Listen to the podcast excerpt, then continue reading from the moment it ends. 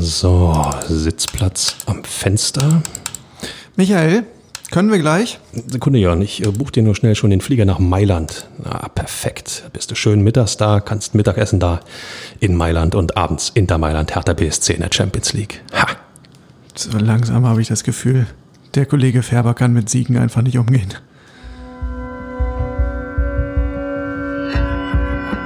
Immer härter. Der Podcast der Berliner Morgenpost. Naja gut, so ehrlich müssen wir sein. Nach so einem Sieg kann man auch mal ein bisschen die Fassung verlieren und die Orientierung.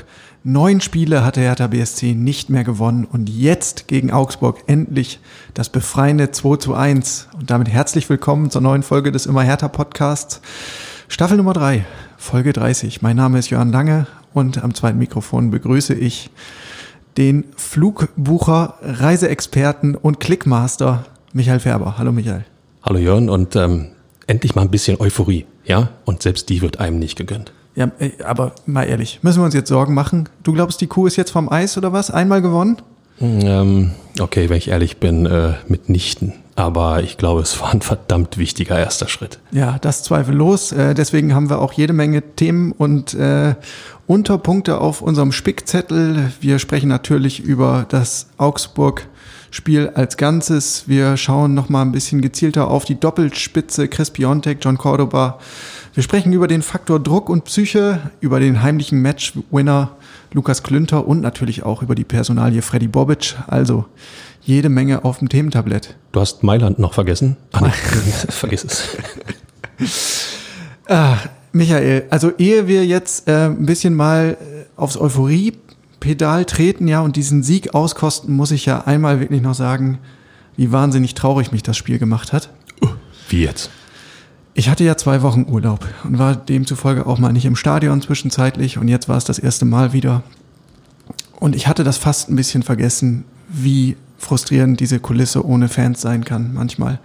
Und jetzt äh, bei, der, bei meiner persönlichen Rückkehr ins Olympiastadion habe ich es schon vor dem Spiel gedacht, als der Stadionsprecher die Mannschaftsaufstellung vorgelesen has, hat.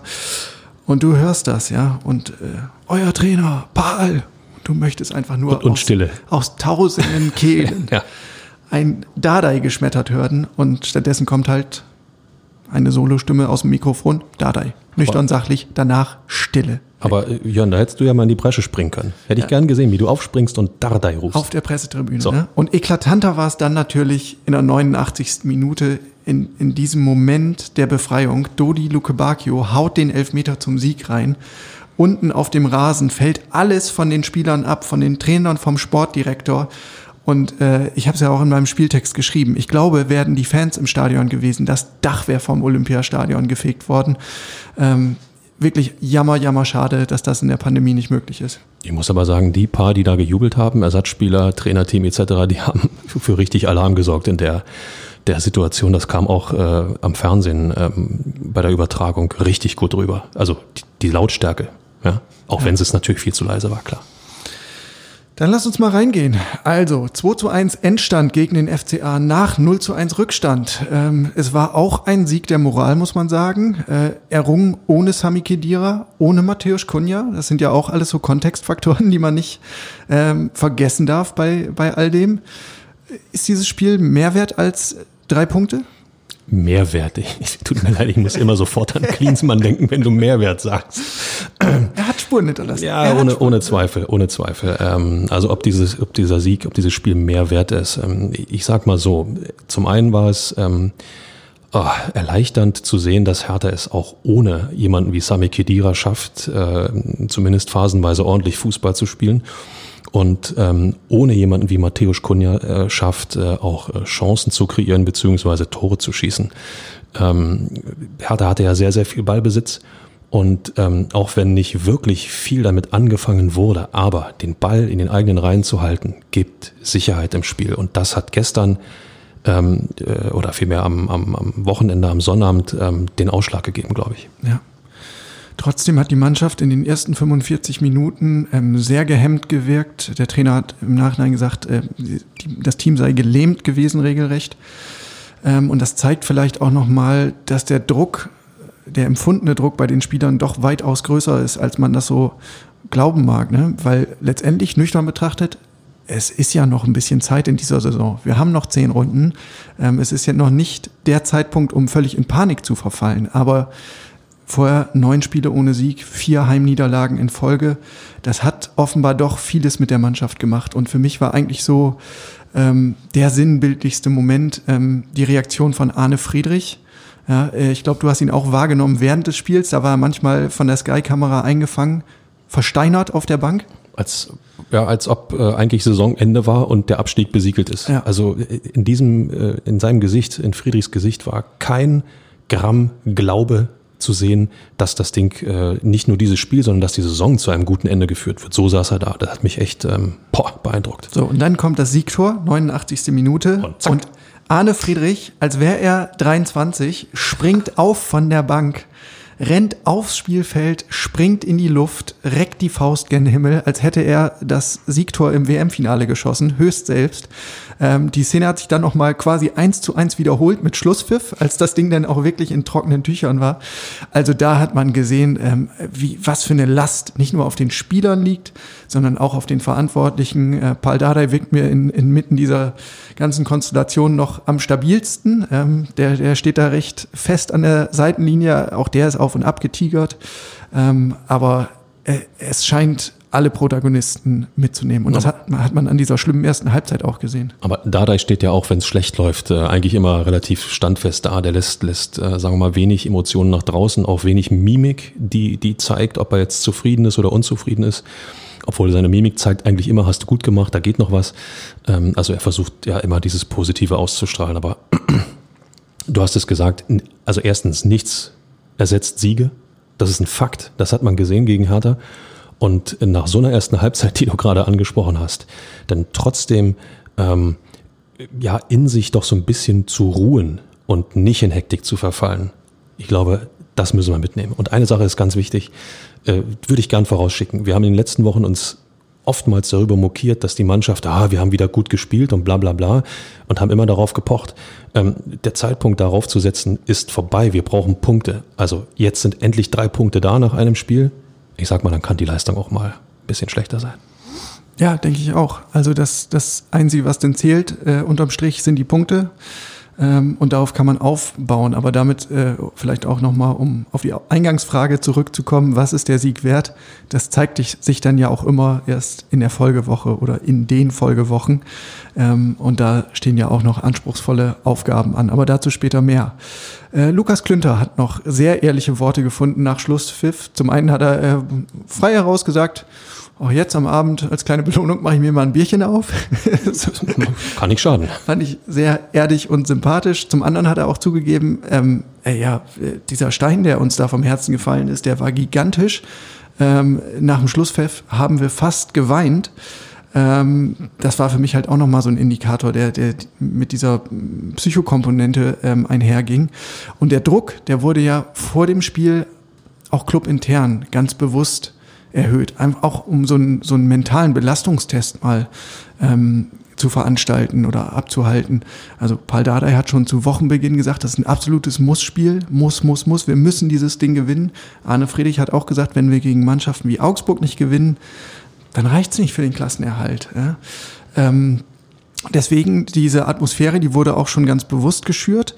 Ähm, von außen kam auch noch ein bisschen was dazu. Auf dem Weg zum Stadion bei der Anfahrt, da hatten sich ähm, Fans äh, positioniert und haben den Mannschaftsbus mit ein paar Pyrofackeln empfangen. Da sagte Dada jetzt im Nachhinein äh, am Sonntag, es war alles abgesprochen und ähm, das soll auch nicht als als Mahnung irgendwie oder Ermahnung der Fans verstanden werden, sondern als Unterstützung. Und als solches ist es wohl auch angekommen. Aber ähm, ja, es, es ist eben viel, die Emotionen sind, äh, sind auf 180 quasi, ne? auch weil die Fans sich unter der Woche schon mal am Trainingsplatz bemerkbar gemacht haben. Sie haben Banner aufgehängt, ähm, dass man gemeinsam äh, zusammenstehen will, um für den Klassenerhalt zu kämpfen. Also der ganze Club äh, ist auf den Beinen, um alles zu geben. Ja, das zeigt ja auch, dass A, die Fans, und daran gab es ja eigentlich auch keinen Zweifel, sich auch wirklich ein klein wenig Sorgen darum machen, um die Entwicklung der vergangenen Monate. Aber auch, dass sie ähm, jetzt gewillt sind, ähm, hinter ihrer Mannschaft zu stehen und, und äh, sozusagen ihr mit allem, was äh, möglich ist, den Rücken zu stärken. Und das nimmst du äh, als, als Spieler mit, das geht nicht spurlos an dir vorbei. Und ähm, gerade Mannschaften, die da unten stehen, die, genau die brauchen auch äh, diese Rückendeckung normalerweise im Stadion. Das hilft. Und wenn die nicht da ist, ja, dann muss es eben außerhalb des Platzes machen. Wenn das dann passiert, und ich glaube, das war mit ein Grund, dass die Truppe gegen Augsburg eigentlich ähm, ja, nie wirklich nervös wurde. So war zumindest mein Eindruck. Interessant fand ich ja, dass ähm, Dardai uns am Donnerstag auf der Pressekonferenz vor dem Spiel noch gesagt hat, super Trainingswoche, alles Ast rein. Ja. Am Samstagabend und am Sonntagvormittag äh, hat er dann zugegeben, das Abschlusstraining, Leute, am Freitag, das war eine Katastrophe. ja, da habe ich schon gemerkt, da hat mir mein Gespür schon gesagt, oh, oh, ganz schwierig. Ähm, so, wieder Komponente Psyche. Und dann war ja die Frage, wie gehst du als Trainer damit um in der Pause? Ähm, und da sagte Dardai, hey, es gab kein Feuerwerk, kein Ausraster, äh, es wurde nichts geworfen, nichts zertreten etc., sondern ganz nüchtern sachliche Analyse. Von ihm oder von den Spielern? Von ihm. Also wenn du, wenn du sagst, nichts geworfen. Ja. ähm, nüchtern sachliche Analyse auf ein paar taktische Details eingegangen und dann hat er wohl noch eine kleine Rede gehalten, hat er gesagt, ähm, jetzt noch nichts Filmreifes, aber schon darauf hingewiesen, ey, beruhigt euch mal, schlimmer kann es nicht werden, das war jetzt richtig schlecht, aber er hat ihnen versucht, Mut einzutrichtern. Mut ist ähm, ein zentrales Stichwort gewesen, was er jetzt am Sonntag in der Nachbesprechung nochmal häufig gewählt hat. Ähm, und das ist es halt. Ne? Das Potenzial ist ja unbestritten, ähm, aber er, er muss halt wirklich dieses Potenzial auch wach kitzeln und freisetzen und dafür sorgen, dass dieser Druck verschwindet. Ähm, in der Außendarstellung gelingt ihm das ja schon immer grandios. Auf jedem Medientermin, äh, auf jeder PK hat er lustige sprachliche Bilder dabei, immer irgendein Bonbon. Ähm, so, und damit schürt er ja irgendwie auch so eine Grundatmosphäre. Inwieweit er das im Umgang mit seinen Spielern macht, weiß ich nicht, da bin ich nicht dabei. Aber er scheint auf jeden Fall einen guten Ton äh, getroffen zu haben in der Pause, weil die zweite Halbzeit war dann ja eine ganz andere. Absolut. Und der FC Augsburg, äh, bei allem Respekt, ist keine Mannschaft, vor der man in Ehrfurcht erstarren muss. Das hat die Truppe ja auch gezeigt. Ähm, die sind ja früh in Führung gegangen, aber ähm, irgendwo zu weit zurückgezogen, ähm, zu wenig Mut, äh, zu abwartend gespielt, sich zu wenig vielleicht auch zugetraut. Und äh, vor diesem Hintergrund gibt es ja auch keinen Grund, irgendetwas, selbst wenn du, wenn die eigene Truppe nicht die Qualität auf den Rasen bringt, die man sich erhofft, sie dann zur Sau zu machen, weil der Gegner ist unterm Strich, sagen wir mal, so, ja, ich sag's mal, so schwach, dass eine kleine Leistungssteigerung reichen kann, um da noch was zu holen. Und so ist es ja dann auch gekommen. Ja. Damit lass uns doch mal ins Detail gehen, äh, Michael. Also, Katastrophenstart zu allem Überfluss nach handgestoppten 115 Sekunden. Äh, André Hahn leitet mit dem Kopf weiter. Laszlo Bennis veredelt äh, mit einem sehenswerten Volleyschuss aus der linken Strafraumhälfte. Äh, bei Hertha kommen Dejo Siefolk und Lukas Klünter jeweils zu spät. Trotzdem ähm, gut gemacht von den Augsburgern, muss man sagen. Oder doch eher schlecht verteidigt von Hertha. Wie hast du es gesehen? Ähm, es gibt einen Trainer, der sagt immer, ähm, ich glaube, die Mischung stimmt. Nein, äh, Augsburg hat das zielstrebig gespielt. Der Abschluss war, war äh, wurde nicht lang gefackelt, sondern aufs Tor gezogen. Und bei Hertha kam in der Situation wieder alles zusammen. Alles. Fehler, Punkt eins, Punkt zwei, Seefuig rutscht an der Strafraumkante weg, kann somit dem Torschützen nicht weiter folgen und Klünter, ja, bei allem Respekt, vielleicht vom zweiten in den dritten Gang hochschalten, um den Schuss noch eher zu verhindern und nicht bloß daneben herzutraben. Da kam eben wieder alles zusammen. Da kann auch Rune Jahrstein im Tor nichts machen. Ja, alles ging los, auch mit einem Ballverlust von Lukas Klünter. Dadurch ist diese Szene überhaupt erst entstanden. Danach waren noch vier, vielleicht fünf Stationen und am Ende kommt er dann auch zu spät. Das war alles nicht gut. Und äh, man hat auch gemerkt, dass das die Mannschaft geschockt hat. Es hat zehn Minuten gedauert, bis sich Hertha so gesammelt hat und dann kam das Ganze so ein bisschen ins Rollen. Aber unterm Strich die erste Halbzeit, ja, mit deutlich mehr Ballbesitz. Ähm, aber, aber ohne Idee. Genau. Ohne Idee, ohne Zielstrebigkeit, ohne, ohne ohne Mut, ohne den Versuch, selbst wenn es in die Hose geht, was zu kreieren. Und so kannst du keine Spiele gewinnen. Und dementsprechend saß auch der Kollege äh, Friedrich äh, ja. am Rand völlig versteinert. Genau. Und in der Halbzeit hat er auch sehr schonungslose Worte gewählt. Er sagt, Ballbesitz gut und schön, bringt uns gar nichts, zu wenig Kreativität, zu wenig Bewegung. Ähm, und das hat mich auch gestört. Es war viel zu statisch alles, ja, schlechtes Positionsspiel, freie Räume, die da waren, wurden einfach nicht besetzt, damit gab es keine Anspielstationen. Und dazu kamen dann noch etliche schlampige Zuspiele äh, von Hereingaben und Flanken will ich gar nicht sprechen.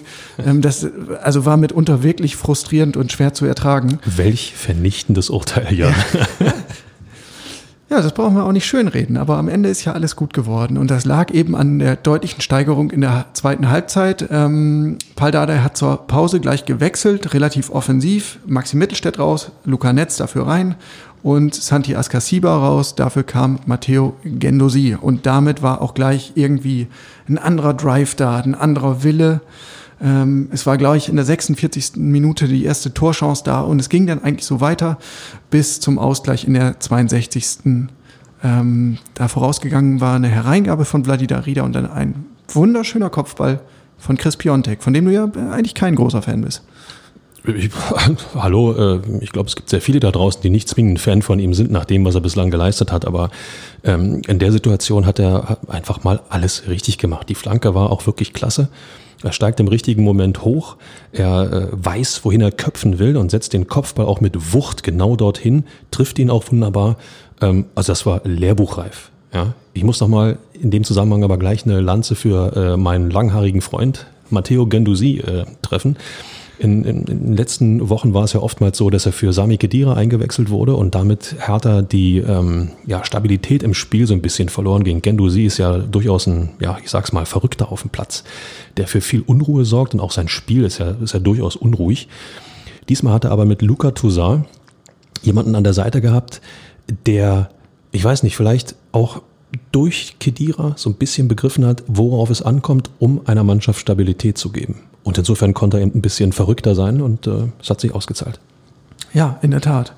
Ähm, es ging dann auch so weiter. Hertha ist am, am Drücker geblieben, hat äh, den Druck weiter erhöht. Dadai hat nochmal gewechselt, hat Luke Bakio als den entscheidenden Joker dann noch gebracht für Deo Siefolk, der sich in der zweiten Halbzeit auch äh, mächtig gesteigert hat. Ähm, der hat nach vorne äh, ordentlich Alarm gemacht, hat sich viel zugetraut, ist äh, mutig in 1 gegen 1 Duelle gegangen und in Laufduelle. Defensiv war das nicht immer alles so sattelfest, aber okay. In der zweiten Halbzeit war zumindest der Mut und der Drang zu sehen. Das war wichtig. Luke Bacchio war aber dann der viel gefährlichere Faktor. Ähm, er hatte selbst noch eine gute Chance und dann kam es in der 87. Minute eben zur spielentscheidenden Szene. Ein Foul-Elfmeter ähm, Augsburgs Pedersen im Strafraum gegen Luca Toussaint. Boah. Wie hast du die Szene gesehen? Es sah ein bisschen kurios aus. Es gab definitiv eine Berührung, aber Toussaint macht danach noch eins, zwei, vielleicht sogar drei Schritte und dann fällt er erst. Es gab eine Kameraperspektive äh, aus der, aus der Hintertoransicht. Da sah es halt wirklich ja, fast schon skurril aus, wie er, wie er fällt. Ich sage es ganz ehrlich, ähm, ich habe lautlos gelacht. Bin ich, bin ich ganz ehrlich, weil ähm, das, die, diese ganze Aktion von Toussaint im, im Nachklapp sozusagen, war ähm, Slapstick pur. Ähm, als ob er von irgendetwas getroffen wurde und, und dann äh, wie, wie ein nasser Sack zu Boden fällt, ähm, ohne Fremdeinwirkung, ohne irgendetwas. Ähm, ich erlaube mir den Begriff peinlich hinzuzufügen. Jetzt kommt aber das große Aber. Die Berührung im Duell vorher war definitiv da. Das ähm, hat ja dann auch die, die Zeitlupe klar gezeigt. Und jetzt kommt die große Diskussion, äh, Elfmeter, ja oder nein. Äh, was ist Ursache dafür, dass er, dass er im Endeffekt stürzt? Ist es tatsächlich die, ähm, ja, die Berührung? Äh, ich glaube, da hat irgendwie von, ich habe einen Knochenknacken irgendwie so gehört. Ja, Knochengeräusch. Knochengeräusch gehört. Ähm, äh, ist diese Berührung tatsächlich ausschlaggebend gewesen, dass äh, Toussaint A fällt und B so fällt? Oder eben nicht. Und darüber kann man sich nur ja, fast schon gar nicht mehr streiten, denn also meine Meinung dazu ist, nein, war es nicht. Aber die Berührung war da und dass Toussaint damit in seinem Bewegungsablauf ähm, gestört wurde und äh, durchaus auch entscheidend gestört wurde, das steht so ziemlich außer Frage. Also ein Kann-Elfmeter, insofern, wenn er gepfiffen wird, sagen wir alle herzlich Danke. Aber wenn es nicht gepfiffen wird, darf sich auch keiner beschweren. Paldada hat die äh, Beurteilung ja so ein bisschen umdribbelt gesagt, hier der Fernseher bei Sky, der ist zu klein, das kann ich nicht richtig sehen. Ja, überragend, überragend. Ähm, genau, hat dann auf das äh, Knochengeräusch verwiesen und hat dann ganz schnell den Dreh gefunden und gesagt, hey, wir waren doch eh die bessere Mannschaft, wir hatten hier irgendwie 20 zu zwei Torschüsse. Das ist das Glück, was wir uns erarbeitet haben. So kann man es natürlich auch sehen. Heiko Herrlich als Augsburg Coach, ja, hat auch gesagt, okay, muss man vielleicht nicht geben, aber ähm, der Kontakt ist da. Ist schon in Ordnung. Aber muss man nicht geben, heißt auch, kann man geben. Ne? Also äh, das fand ich auch bemerkenswert, äh, wie sich im Grunde genommen alle Augsburger, gut, Rafa Gikiewicz vielleicht nicht, aber der ist nach Niederlagen sowieso ungenießbar, der Torwart, ähm, aber alle anderen haben sich ja auch dahingehend geäußert. ist dann so passiert, können wir nicht ändern. Und äh, ja, es war ja auch so ein halbes, dreiviertel Foulspiel insofern. Haken dran. Bis zu dieser Szene gab es schon jede Menge Diskussionen ähm, zwischen der Hertha Bank und dem Schiedsrichter und den Schiedsrichtern, auch mit dem vierten Offiziellen. Also Arne Friedrich war da ähm, face to face mit dem vierten Offiziellen zwischenzeitlich. Zecke Neuendorf hat sich nach einem Augsburger Foul, was zu einer gelb-roten Karte hätte führen können, sie wurde nicht gegeben, hat er sich tierisch aufgeregt, hat ähm, als Co-Trainer eine gelbe Karte kassiert, sieht man auch nicht jeden Tag. Also da gab es jede Menge Unmut äh, von Hertha Seite. Wer weiß, vielleicht hat all dieses Reklamieren, dieses Beschwerden dann doch auf dem letzten Drücker auch Wirkung entfaltet. Durchaus, es gibt ja äh, Stadien, wo sowas immer wieder auch passiert. Ähm, gerade wenn, die Älteren erinnern sich, wenn dann die Kulisse mitspielt. Äh, ich verweise mal auf Dortmund, ich verweise auf ähm, ja, Kaiserslautern. Die Älteren werden sich erinnern. Ähm, und äh, klar spielt das eine Rolle die Einmannkulisse Zecke Neuendorf. ja, mit Zecke möchte ich mich auch nicht anlegen. Ich glaube, wenn der auf Brast ist, dann brauchst du gute Argumente. Wo sind die Richtmikrofone der TV-Sender, wenn man sie wirklich mal braucht? Ja, das, Den Dialog hätte ich echt gerne gehört. So, hallo liebe Sky-Kollegen, ja? macht mal euren Job da draußen. So, und dann ging es natürlich um die Frage, 89. Minute, ähm, es steht spitz auf Knopf, Hertha braucht diesen Sieg unbedingt. Wer schießt denn jetzt? Der, der sich am besten fühlt. Ja, so ist es. Also Paul Dardai hat erzählt im Nachhinein, das hat er den Spielern überlassen. Er sagt, Chris Piontek hätte ich gesagt, der macht ihn zu 100 Prozent rein. John Cordoba hätte es auch zugetraut, wobei er sagte, da bin ich mir noch nicht sicher. Ich habe den noch nicht oft genug gesehen in Elfmetersituationen. Ja, und Dodi ist locker. Er hat, einen, hat einen guten Eindruck gemacht, ähm, war ich mir sicher. Ich konnte da auch hingucken, hat er gesagt. Also ähm, da hat er einfach ein ganz großes Zutrauen gehabt in diesem Moment. Naja, und er war passabel geschossen. Ne? Ich glaube, wenn Gikiewicz in der richtigen Ecke gewesen wäre, dann wäre es kritisch gewesen. Der war nicht besonders platziert, aber wuchtig und ja, ähm, der Torwart flog halt ins andere Eck. Insofern. Ich zitiere unseren Rekordnationalspieler, wäre, wäre, Fahrradkette. Beste ja, Grüße an Lothar Matthäus. Genau. Und der Rest war dann Ekstase. Äh, Dodi dreht ab Richtung Eckfahne und Arne Friedrich eskaliert. Ach. Eskaliert. Ja. Damit, äh, ja, stellt sich ja auch die Frage, Michael, ähm, was nimmst du jetzt mit aus diesem Spiel? Also natürlich musst du versuchen, irgendwie dieses Momentum mitzuziehen, aber den Erfolg überzubewerten, ist auch gefährlich, oder? Ich äh, hätte jetzt noch mal einen Flug nach Mailand anzubieten. okay, ich merke schon, ich habe den richtigen Gesprächspartner. sagen, sagen wir mal so, ähm, äh, A, du hast gezeigt, dass du auch mit einer ähm, insgesamt ähm, vielleicht mäßigen, gerade so überdurchschnittlichen Leistung äh, Spiele gewinnen kannst, nachdem du vorher gezeigt hast, dass du mit äh, vielleicht leicht besseren Leistungen Spiele nicht gewinnen kannst. So, wenn du beides jetzt zusammenbringst, dann äh, haben wir noch ein paar schöne Wochen vor uns mit Hertha. Okay. Also du hast ein bisschen Selbstvertrauen, du hast ein bisschen mehr Vertrauen wieder in die in den Trainer, in seine. Wir können es noch. Das, ja. ist, das ist die Botschaft, die, die du, also die mir äh, als, als passioniertem äh, Hobbykicker, ähm, der auf dem Platz mehr überlebt, als dass er irgendetwas kann. Genau das nimmst du mit. Wir können es ja doch noch. Der das, Teamgeist ist intakt. Genau so ist es. Der Teamgeist ist intakt. Also auch ohne deine vermeintlich zwei besten Spieler hast du dieses Ding gedreht, hast Moral bewiesen. Und ja, im im Idealfall nimmst du halt äh, eine gewisse Leichtigkeit auch mit. Ne? Jetzt ist ähm, dieses Muss-Spiel gewuppt, äh, ein Pflichtsieg eingefahren, ist ein bisschen Druck weg. Und jetzt hast du zwei Spiele in Dortmund und gegen Leverkusen, wo du auf dem Papier natürlich klarer Außenseiter bist. Aber wir wissen ja aus der Vergangenheit auch, mit so spielstarken Mannschaften wie, äh, wie Dortmund oder Bayer 04 tut sich ja Hertha eigentlich leichter. Also richtig zäh wird's ja immer dann, wenn Hertha selbst das Spiel machen muss. Ähm, Niklas Stark hat direkt gesagt, naja, ja, das sind eigentlich so Spiele, in denen wir eigentlich nichts zu verlieren haben und jetzt können wir vielleicht auch mal eins davon gewinnen. Und da ist schon was dran, finde ich. Es ist ja der Klassiker, ähm, ich rede ja gern von, ähm, ja, von billigem Fußball, sprich warten, bis der Gegner Fehler macht und dann den Platz einfach konsequent nutzen.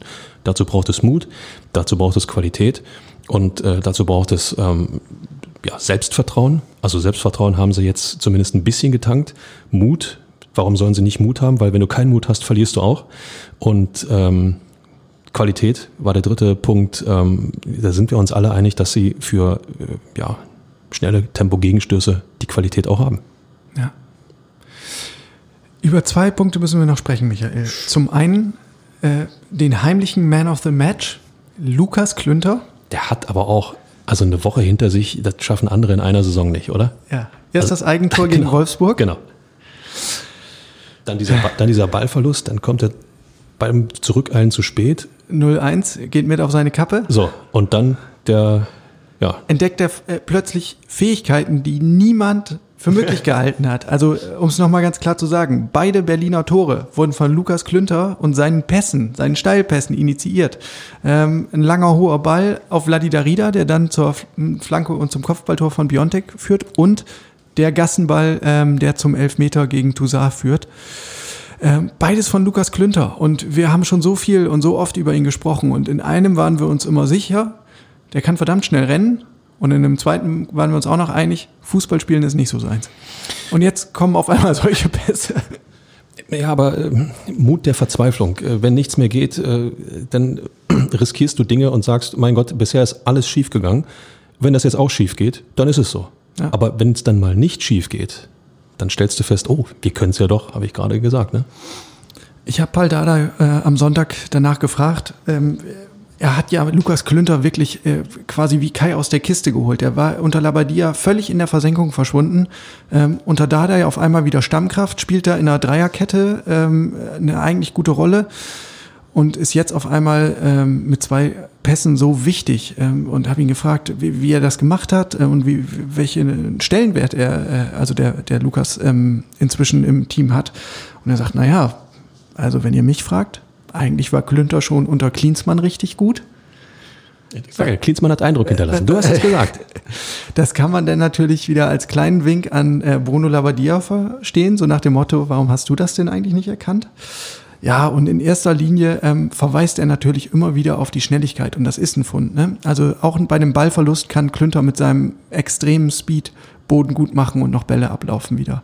Ähm, von dem fußballerischen Defizit, ähm, da lässt sich Dada nicht, nicht abbringen dann von seiner Personalwahl. Er hat schon registriert, dass Augsburg eigentlich Lukas Klünter als Schwachstelle ausgemacht hat. Er hat gesagt, dass die haben Klünti zu, zu ihrem Pressing-Opfer ernannt. Die wollten ihm die Bälle abjagen. So, und jetzt sind halt, äh, ja, äh, also statt dass, statt dass Augsburg Bälle gewinnt gegen Klünter, hebelt Klünter mit seinen Bällen auf einmal die ganze Augsburger Hintermannschaft aus. Schmeißen Nichtschwimmer ins Becken und du Ja. wirst sehen, wie er schwimmt. Ja. Also Schönes wenn es ja, wenn es drauf, wenn's drauf ankommt, dann packst du Qualitäten aus, von denen du vorher überhaupt nicht die Ahnung hattest, dass sie, dass sie in dir schlummern. Und vor allen Dingen, wenn sie eben darauf bedacht sind, Klünter den Ball abzujagen, da haben die anderen mehr Platz. Also nicht jetzt, um ihn in eine Opferrolle zu bringen, aber als, als taktischen Schachzug, warum denn nicht? Ja. Er muss natürlich aufgehen. Das ist er aber. Insofern alles richtig gemacht. Und damit hier kein falscher Eindruck entsteht, also das waren nicht nur Zufallsprodukte, ähm, auch das hat der Trainer nochmal erklärt, diese Pässe in die Tiefe, das ist schon ein ganz wesentlicher Trainingsinhalt. Ja, das hat man auch ja sofort nach Dardais Rückkehr gemerkt. Es ist eine ganz andere Vertikalität im Berliner Spiel ähm, und das wird geübt. Er sagt, alle auf dem Feld sollen diese vertikalen Bälle spielen und dazu gehört auch Lukas Klünter. Ähm, und über dies hat er noch gesagt, Klünti ist ein Prototyp für Fleiß und Produktivität. Genau das brauchen wir jetzt. Ich hoffe, der Kollege Kunja hat zugehört, wenn er wieder spielen darf. Kann, muss, soll. So, ähm, ich hatte ja gesagt, wir müssen noch über zwei Dinge reden. Das war Punkt eins. Punkt zwei ist die Doppelspitze, Michael. Zum ersten Mal von Anfang an Chris Piontek und John Cordoba. Das ging vorher gar nicht anders, weil Cordoba verletzt war. Ähm, gegen Wolfsburg in der zweiten Halbzeit durften sie sich schon mal so ein bisschen warm kicken und jetzt zum ersten Mal ähm, schon bei Anpfiff als Duett. Wie hat's dir gefallen? Also ähm, ich mag es ja durchaus, wenn es ein bisschen körperlicher zugeht. Insofern ähm, gab es da zwei, drei Aktionen mit Cordoba, ähm, wo er auch sofort versucht hat äh, zu drehen, den Ball aufs Tor zu bringen, ähm, Unruhe zu stiften, ähm, ohne äh, dass er, ich sag mal, in irgendeine Fallsucht verfällt, wie es manch anderer Stürmer macht. Ähm, insofern hab ich, haben wir schon oft gesagt, Cordoba tut dem Hertha-Spiel ohne Zweifel gut und ja, Piontek ähm, bleibt für mich ähm, irgendwie eine Sphinx. Jetzt mit dem Kopfball nochmal, da hat er tatsächlich die Qualität gezeigt, die wir, die man sich bei Hertha eigentlich in jedem Spiel erhofft. Andererseits hat er auch in der ersten Halbzeit wie eigentlich jeder wieder Szenen gehabt, wo ich denke, ähm, wow, nein, das, äh, das hat mit Stürmern nichts zu tun. Und ähm, da ist noch Luft nach oben, die berühmte. Ja, Paul Dardai ähm, war auch ja, so etwas gemixt in seinem Urteil. Also in der ersten Halbzeit, das hat ihm, das hat ihm äh, gar nicht gefallen. Und da ging es wieder mal um diese taktische Disziplin. Das hatten wir sonst schon, ähm, wenn wir über Matthäus Kunja und Dodi Bacchio gesprochen haben. Da ging es meistens um die Rolle auf den Flügeln. Und jetzt war es halt die Doppelspitze. Ähm, und da sagte er, überhaupt nicht gut. Wir haben das anders besprochen. Beide sollen sich Richtung Box orientieren, sollen da die Positionen äh, besetzen um anspielbar zu sein. Und was passiert ist in der Praxis ist, dass beide immer wieder sich vom Strafraum wegorientiert haben. Ähm, Piontek hat sich oft fallen lassen, Cordoba ist oft Richtung Eckfahne abgedriftet, versucht das Spiel breit zu machen. Ähm, tja, und woran liegt das dann? Also müssen Stürmer dieser Klasse das nicht eigentlich beherrschen? Die Erklärung war dann, ja, sie wollen wahrscheinlich zu viel. Sie wollen einfach zu viel und sind dann ein bisschen übermotiviert und die Ansprache in der Halbzeitpause hat dann auch ähm, ja, Besserung bewirkt, aber offenbar braucht es selbst bei, äh, ja, das sind ja beides gestandene Angreifer, ähm, braucht es auch bei solchen Jungs nochmal ähm, so einen Hinweis, ey, bitte nicht überdrehen, nicht übertreiben. Ego runterschrauben, Ego runterschrauben, Ego runterschrauben. Das für die Mannschaft spielen. Arne Friedrich hat das in der Halbzeit ja auch moniert. Wenn dann mal eine Flanke in den Strafraum kommt, dann sind die Stürmer nicht gestaffelt. So. Ja. Und äh, dann hast du schon zwei, zwei, eigentlich zwei Torjäger da auf dem Platz aber wenn die sich auf den Fuß treten oder äh, ja nicht jede Möglichkeit abdecken, dann, dann, dann kannst du auch mit fünf Stürmern spielen, das bringt nichts. Ja. Ich bin jetzt mal sehr gespannt, wie sich ähm, Paul Dardai gegen Dortmund entscheidet, weil du hast jetzt Piontek, der getroffen hat, du hast Cordoba, der eigentlich für die ganze Statik des Spiels eminent wichtig ist. Ähm, zudem ist Dardai auch ein bekennender Cordoba-Fan. Das hat er ja verraten, dass er ihn eigentlich schon vor längerer Zeit gern äh, zu Hertha geholt hätte. Und dann hast du Dodi Luke Bacchio, der dir jetzt irgendwie das Siegtor geschossen hat. Ähm, und mit dem musste sich Paul Dardai ja, im Vorfeld des Spiels schon auseinandersetzen. Ähm, weil du erinnerst dich, der ist hier mal angelandet. Im Sommer, jetzt darf ich mal nicht durcheinander kommen. 2019 war es, ne? Stimmt ähm, als Rekordeinkauf und äh, war, war natürlich eigentlich so ähm, ja die Attraktion, die neue bei Hertha. Und jetzt hat er sich zuletzt nur noch auf der Bank wiedergefunden. Was machst du jetzt mit dem? Es darf alles keine Rolle mehr spielen. Äh, ob der jetzt 10, 50 oder 100 Millionen gekostet hat. Ähm, jetzt ist wichtig, was ist für die Qualität der Mannschaft, für das Spiel der Mannschaft, für die Taktik der Mannschaft am besten. Und äh, wenn du jemanden wie Luke Bakio von der Bank bringen kannst, der dann vielleicht noch mit ein bisschen Hals und ein bisschen mehr Tempo dann nochmal für richtig Schwung sorgen kann, warum ihn nicht sozusagen als, als Edeljoker ähm, zunächst mal äh, gebrauchen, wenn sich herausstellt, dass er sich auch im Training so positioniert, äh, dass man ihn von Anfang an bringen kann, respektive der Gegner das mit, mit seiner Art Fußball zu spielen zulässt, auch das. Aber im Grunde genommen, äh, du hast jetzt ähm, Cordoba und Piontek einmal ausprobiert, jetzt probierst ein zweites Mal aus, warum denn nicht? Ja. Ich glaube auch, also Luke Bacchio kann als Joker wahrscheinlich jetzt nochmal wertvoller werden. Das wird ihm nicht gefallen, das ist auch gut so. Dann, ja. Aber nochmal, dann wird er, wird er bewusst versuchen ähm, zu zeigen, dass er eigentlich für die Startelf ähm, äh, zu gebrauchen ist. Das kann Hertha nur gut tun. Und wenn er überdreht, dann macht er sowieso alles falsch. Also es ist auch ein Lerneffekt für Luke Bakio, glaube ich. Ja. Paul Dardai hat das in typischer Paul Dardai-Manier erklärt, Samstagabend auf der Pressekonferenz und sagt, ja, natürlich, es sitzen immer Jungs auf der Bank. Ähm, und er muss das halt erklären. Er ist lieb, dann böse und dann ganz böse am Ende, wenn es gar nicht hilft. Ähm, er hat das Gespräch auf jeden Fall mit Luke Bacchio gesucht und ähm, es ist eben auch der Taktik geschuldet. Ne? Und Paul Dardai spielt jetzt seit drei Partien mit diesem 3-5-2 und er braucht ja auf den Außenbahnen halt auch Leute, die mit nach hinten arbeiten können. So, äh, Stand jetzt ist das auf der rechten Seite Deo Sifolk ähm, und ja, Dodi Luke Bacchio ist da von seiner Spielanlage einfach nicht ähm, prädestiniert für diesen Job. Und zugleich kann er seine Stärke, ähm, seine ungeheure Schnelligkeit, ähm, vielleicht in der letzten halben Stunde einfach auch noch besser ähm, einbringen als von Anfang an. Ne? Wenn der Gegner ein bisschen müde ist und dann kommt noch mal so ein, so ein Känguru in Anführungszeichen, so ein Känguru wie Luke Bacchio, ähm, vielleicht ist das ein ganz wichtiger Joker jetzt im Endspurt. Das hat sich ja gegen Augsburg auch gezeigt. Ähm, Seefuig, der ja eigentlich im Kerngeschäft Verteidiger ist und eher mit nach hinten arbeitet, aber wenn du einen Gegner hast, der eigentlich die Defensive in der Art und Weise überhaupt nicht fordert, weder auf den Außenbahnen noch überhaupt, so wie es Augsburg dann in der zweiten Halbzeit getan hat, dann kannst du auch den eher defensiveren Außenspieler durch einen eher offensiveren Außenspieler ersetzen, hat Dardai gemacht und der Sieg gibt ihm recht. So, jetzt letzte Paul Dardai-Schleife. Ähm, unserer Chronistenpflicht halber. Also, es war eine denkwürdige Marke. 157. 157. Bundesligaspiel als Hertha-Coach. Damit jetzt auf Augenhöhe mit Jürgen Röber. Nur Helmut Pfiffi Kronsbein hat noch mehr, 212. Das war in den 60ern und 70ern. Fabi, du erinnerst dich? Ja, schönen Dank. Also so alt bin ich nur auch noch nicht, ja? Ähm, und in gut einer Woche wird Paul Dardai 45 Jahre alt. Äh, okay, dann, so alt bin ich denn doch. Dann, dann darf er auch endlich wieder äh, eine Flasche Rotwein köpfen. Ihr kennt das Prozedere äh, vom Jahreswechsel bis zum Geburtstag. Lebt Paul Dardai rotweintechnisch enthaltsam, aber er sagt, er steht schon bereit.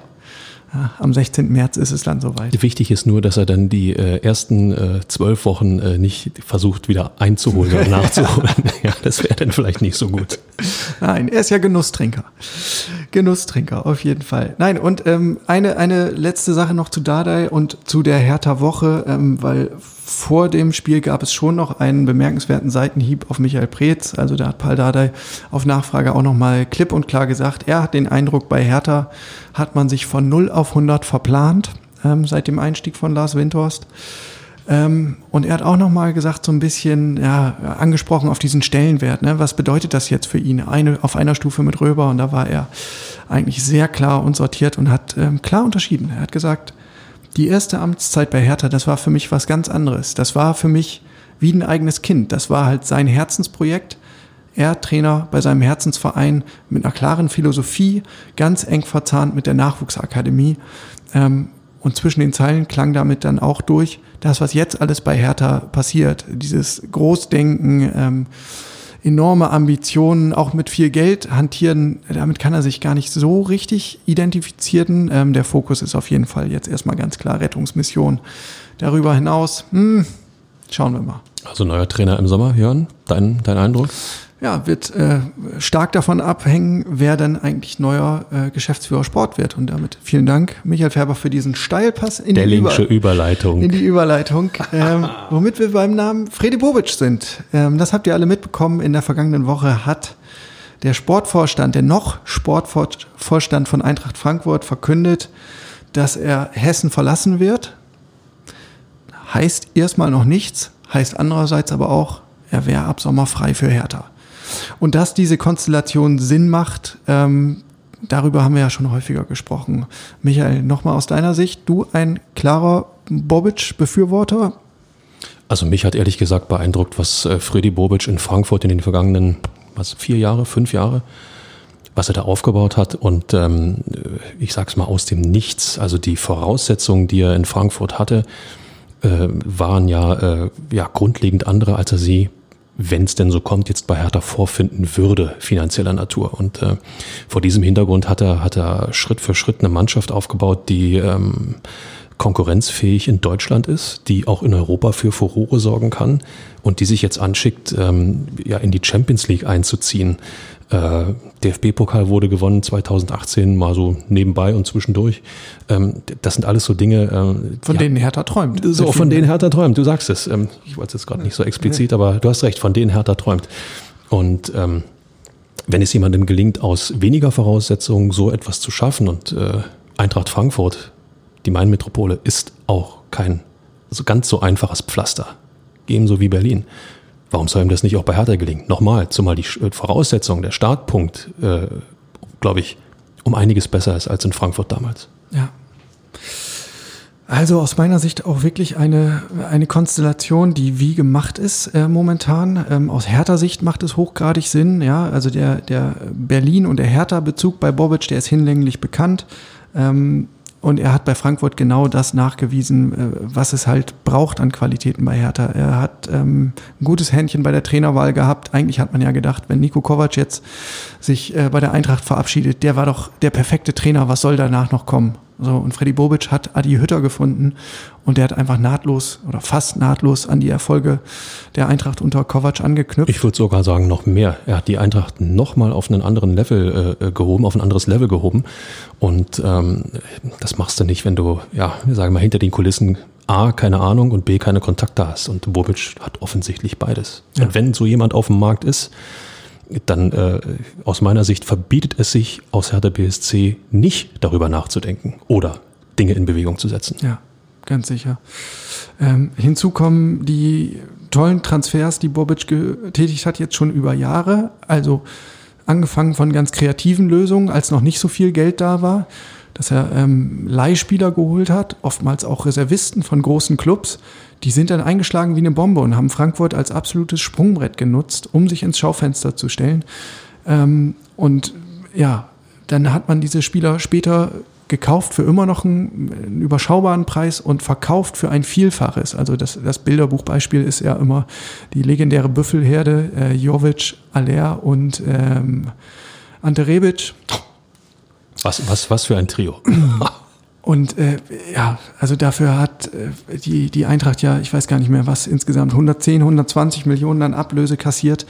Ähm, so, und gleichzeitig ist es ihm auch immer wieder gelungen, ja, wenn Leistungsträger gegangen sind, dann hat er vernünftigen Ersatz gefunden. Jetzt ist André Silva da als Stürmer und knipst wie wild, ist, glaube ich, äh, zweitbester Torschütze der Liga nach Lewandowski. Ist das noch so? Fragezeichen. Gute Frage. Ah. Ich habe es gerade äh, nicht, sei, nicht sei im Kopf. Nicht aber es, äh, er steht ganz oben mit dabei. Er ist ganz oben mit dabei. Vielen Dank, Michael. Ähm, genau. Und ähm, er scheint auch einfach, also Freddy Bobic jetzt, ein, ein gutes Gespür zu haben für Charaktere, für Typen, weil diese Eintracht-Mannschaft zeichnet sich seit Jahren, egal wer gekommen und gegangen ist, durch eine ähm, enorme Kämpfermentalität aus, durch eine große Leidenschaft. Ja, und auch dieses, dieses Stichwort Mentalität. Ich glaube, wenn man der These folgt, ähm, der Fisch stinkt immer vom Kopf, dann kommt auch der Erfolg immer vom Kopf. Das ist auch was, was Bobic offenbar vorleben kann. Eben das, was es braucht, um Erfolg zu haben. Er hat als Spieler, anders als Michael Preetz, Titel gewonnen. Ähm, bei der EM 96 war er jetzt nicht der ganz entscheidende Faktor, aber er war dabei. Ähm, mit dem VfB Stuttgart hat er einen DFB-Pokal gewonnen. Und äh, er hat ja eben auch auf höchstem Level gespielt, auch später in Dortmund ähm, und mit, mit vielen Gewinnertypen einfach äh, gesam, zusammen Erfahrung gesammelt. Und er scheint einen sehr guten Riecher zu haben und auch vieles zu transportieren, was es braucht, um erfolgreich zu sein. Du hast, du hast, oh, da bleibt mir gerade die Stimme im Hals stecken. Du hast den, du hast den Begriff Charakter gewählt. Er hat gute Charaktere gefunden, die in die Mannschaft passen. Genau das ist ja etwas, was wir bei Hertha BSC seit knapp zwei Jahren vermissen. Es Spieler, die mit Qualität geholt werden, ähm, aber die vom Charakter her aus meiner Sicht zu wenig in, in äh, ja, ein, ein absolut gefestigtes Team passen sondern die im Zweifel eher den Alleindarsteller äh, mimen. Und äh, ihr wisst alle, Kunja ist so ein Typ, ist so ein Paradebeispiel, Luke Bacchio äh, ist auch so einer. Ähm, und äh, da hat Bobic eben, äh, also die beiden Komponenten Qualität und Charakter immer in neun von zehn Fällen getroffen und damit die Mannschaft weiterentwickelt. Und das braucht Hertha BSC einfach. Das brauchen die. Zudem kommt die umgekehrte Sichtweise noch dazu. Also, macht Hertha BSC auch Sinn für Freddy Bobic? Fragezeichen. Ja klar. Also, ähm, wenn er nach Berlin zurückkäme, hätte er die Pendelei endlich von den Hacken. Ja, seine Familie lebt ja bekanntermaßen hier. Ähm, dann wäre er einfach voll Zeit in Berlin, könnte hier arbeiten und sein Privatleben unter einen Hut bringen. Er hätte eine neue Herausforderung mit einer spannenden Perspektive. Das Potenzial ist natürlich durch die Millionen von Lars Windhorst enorm. Und man muss ja auch sagen, nach menschlichem Ermessen hat er mit der Eintracht einfach wirklich das absolute Maximum herausgeholt. Was soll jetzt noch kommen? Also du kommst vielleicht einmal in die Champions League, aber puh, dann wird dann wird's schwierig. Und er könnte zu Hertha-Mitgliederversammlungen äh, mit der BVG fahren. Ja? Richtig. Ist, er, ist, er auch noch, er ist auch noch Hertha-Mitglied. Und ähm, was ist das für eine Perspektive, wenn er derjenige wäre, der aus dieser grauen Maus, die Hertha äh, ja inzwischen in der Liga geworden ist, eine Mannschaft entwickelt, die bundesweit Beachtung findet, die um Europacup-Plätze mitspielt. Das ist ja eine Perspektive, die hat sogar Jürgen Klinsmann gereizt. So. Apropos Mailand, aber lassen wir das. Nein, äh, Jens Lehmann, schon wieder in Mailand. Äh, Jens Lehmann ähm, hat sich am Sonntag noch zu Wort gemeldet in einer Sky-Runde, hat gesagt, naja, Bobic, hm, weiß ich auch nicht. Also einerseits, klar, spricht vieles dafür, andererseits na, ist in Berlin ja auch, also Berlin ist nicht Frankfurt und hm, müssen wir mal sehen, das war so ein bisschen zurückhaltend. Carsten Schmidt, äh, Arne Friedrich haben jetzt auch noch mal ein bisschen versucht, auf die Bremse zu treten, äh, haben gesagt, wir sind dafür gar nicht zuständig für diese Personalie, was formal juristisch ja stimmt. Also da gibt es das Präsidium und den äh, Personalausschuss des Präsidiums, aber da machen wir uns natürlich nichts vor. Carsten Schmidt wäre für den neuen Geschäftsführer Sport der wichtigste Partner und Ansprechpartner. Und natürlich spielt er eine ganz entscheidende Rolle, ähm, wenn es darum geht, den neuen Geschäftsführer Sport zu finden. Und sein Faible für Freddy Bobic hat er ja auch verkündet. Lars Windhorst hat auch schon gesagt, gucken Sie mal nach Frankfurt, da geht's ja auch. Das war ja im Grunde auch schon, äh, also der rote Teppich, der rote Teppich irgendwie, der ist doch schon die ganze Hans-Braun-Straße. Der blau-weiße Teppich Ja, hier. der, blau-weiße Teppich So. ist die Hans-Braun-Straße ausgerollt. Wunderbar. Ähm, Carsten Schmidt hat auch noch ähm, anderweitig Statements abgegeben, nämlich zum Beispiel hat er ähm, kurz vor dem ähm, Augsburg-Spiel gesagt, nee, Planung, zweite Liga, Abstiegsszenario, so weit sind wir jetzt noch nicht. Äh, der Zeitpunkt ist bei weitem noch nicht gekommen, sagt er. Michael, wie empfindest du das? Ist es angemessen cool oder ist das äh, ja, gefähr gefährlich, fahrlässig? Warte mal, ich suche dir mal schnell eine Zugverbindung nach Sandhausen raus. Ja, bitte. Nein, äh, also mich hat die Aussage ehrlich gesagt äh, fast ein bisschen schockiert, ähm, weil die Außenwirkung ist klar, zweite Liga beschäftigen wir uns nicht, weil es wird sowieso nicht passieren. Und äh, A, glaube ich nicht daran, dass intern nicht schon irgendwie daran gebastelt wird äh, oder überlegt wird, wie kann man einen Zweitliga-Etat stemmen, der ähm, ohne Zweifel um einiges geringer ausfallen müsste, erst recht in dieser Corona-Zeit. Und ähm, ich glaube, es hätte Hertha sehr gut zu Gesicht gestanden und auch ihm sehr gut zu Gesicht gestanden, wenn man mit der Situation einfach offensiv rumgeht. Ja, es sind noch zehn Spiele, es sind noch 30 Punkte zu vergeben, da ist noch viel möglich. Aber Stand jetzt, ähm, sagen wir mal, steht Hertha auf der Kante. Und da einfach zu dokumentieren, wir wissen genau, was die Stunde geschlagen hat, wir wissen genau, worum es geht. Und ja, wir planen auch für die zweite Liga, damit wir praktisch jetzt schon für jede Eventualität vorbereitet sind. Das würde auch nach außen hin ein Signal der Sicherheit geben, ein Signal geben, okay, die Leute wissen jetzt tatsächlich, was zu tun ist. Und bei allem Respekt, er hat die Aussage vor dem Augsburg-Spiel getätigt ja, und geht das, geht das in die Binsen. Dann, äh, puh. Ja, ja, stimmt. Auf der anderen Seite, Michael, habe ich den Eindruck, also wenn du es andersrum formulierst, sind die Schlagzeilen natürlich auch programmiert. Dann heißt es, Schmidt plant schon für Liga 2, glaubt nicht mehr an den Kader. Und man muss der Fairness halber ja auch sagen, es gab noch einen Nachsatz, da hat ähm, Carsten Schmidt nämlich formuliert, ich habe auch für mich selber das Szenario im Hinterkopf und wir werden rechtzeitig, wenn es sein muss, darauf vorbereitet sein. Ich könnte mir vorstellen, das hast du ja eben auch schon anklingen lassen, dass Carsten Schmidt schon mal gesagt hat, Finanzchef Ingo Schiller, Bitte rechne einmal schon mal durch, äh, für alle Fälle, wie es in Liga 2 aussehen würde. In einem Punkt ist so ein bisschen, ähm, ja, ein Punkt macht es leicht, würde ich mal sagen, nämlich alles, was Lizenzierung betrifft. Da hat die DFL ja gesagt, äh, im Zuge der Corona-Pandemie, wir drücken mal beide Augen zu. Ähm, wir wissen, wie schwierig die Situation finanziell ist für alle Vereine. Deswegen da, was, was Auflagen und Fristen betrifft, ähm, ist da jetzt nicht großartig was zu befürchten, zumal Hertha durch die Windhorst-Millionen ja so oder so weich gebettet ist. Ändert nichts daran, dass ein Abstieg eine absolute Katastrophe wäre. Ohne Zweifel. Ja. Ähm, also auf Trips nach Sandhausen. Äh, nee, Okay, ich lösche das wieder. danke. So, Michael, dann lass uns mal auf die Zielgerade einschwenken. Der Ausblick nach vorne. Nächstes Spiel Samstag, 18.30 Uhr bei Borussia Dortmund. Klarer Sieg für Hertha. Ich bleibe meiner Linie treu. Äh, ich weiß ja nicht, was dich so zuversichtlich macht, aber ich, ich lese dir noch mal ein paar Fun Facts zum Spiel vor. Also, Dortmund war zuletzt eigentlich wieder halbwegs in der Spur, hat jetzt aber gerade 2 zu 4 gegen Bayern München verloren. Nach furiosen 15 Minuten. Ja, aber 15 Minuten reichen nicht, um ein Spiel zu gewinnen. Ob äh, FC Bayern oder Hertha BSC. Also da muss der BVB schon ein bisschen mehr auspacken. Gut. Die gelbe Wand ist in der Pandemie nicht da. Zu Hause ist Borussia Dortmund nicht mehr die große Macht. In der Heimtabelle nur Platz 5, habe ich geguckt. Tja, nur noch die Hälfte wert. So. So, jetzt kommt noch hinzu, Mehrbelastung.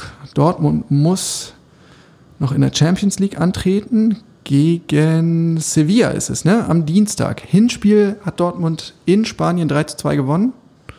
Das wird ein heißer Tanz. Also Sevilla wird sich nicht, nicht kampflos ergeben, so nach dem Motto, okay, wir haben im Rückspiel keine Chance mehr, sondern da wird der BVB äh, alles auspacken müssen, was zur Verfügung steht. Und, Es ist dann platt am Samstag. und ist dann platt am Samstag. Ja. So, Dann fällt Jaden Sancho länger aus. Schwächung So. für den BVB. Und abgesehen, wenn wir jetzt mal das Hinspiel dieser Saison, das endete ja mit 5 zu 2 für den BVB, wenn wir das mal ausklammern, dann war es in den vorangegangenen neun Duellen immer knapp. Es gab immer BVB-Siege mit maximal einem Tor äh, Vorsprung, drei Remis, einmal hat Hertha sogar gewonnen. Also. Mehr kann man doch nicht wollen im Vorfeld. Gegen den BVB geht was.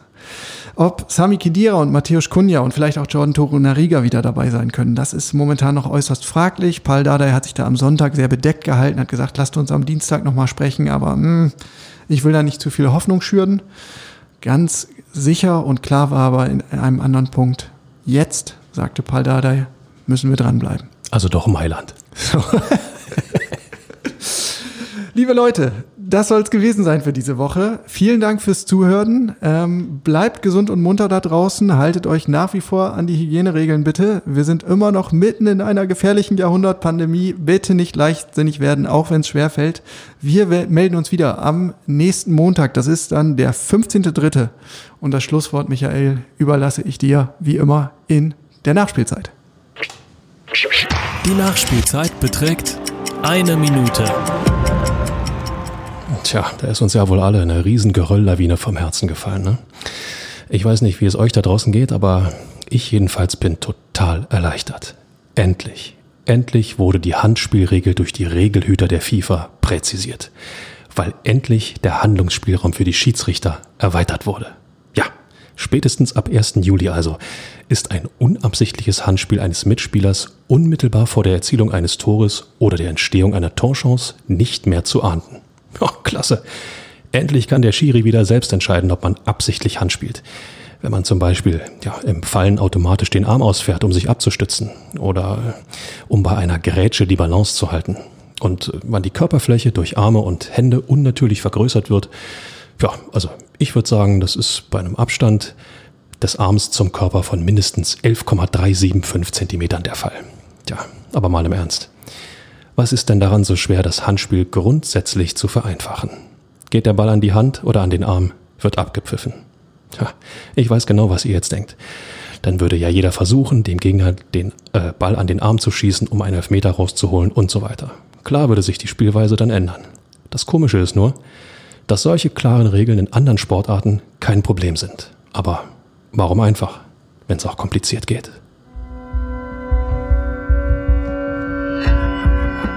Immer härter. Der Podcast der Berliner Morgenpost.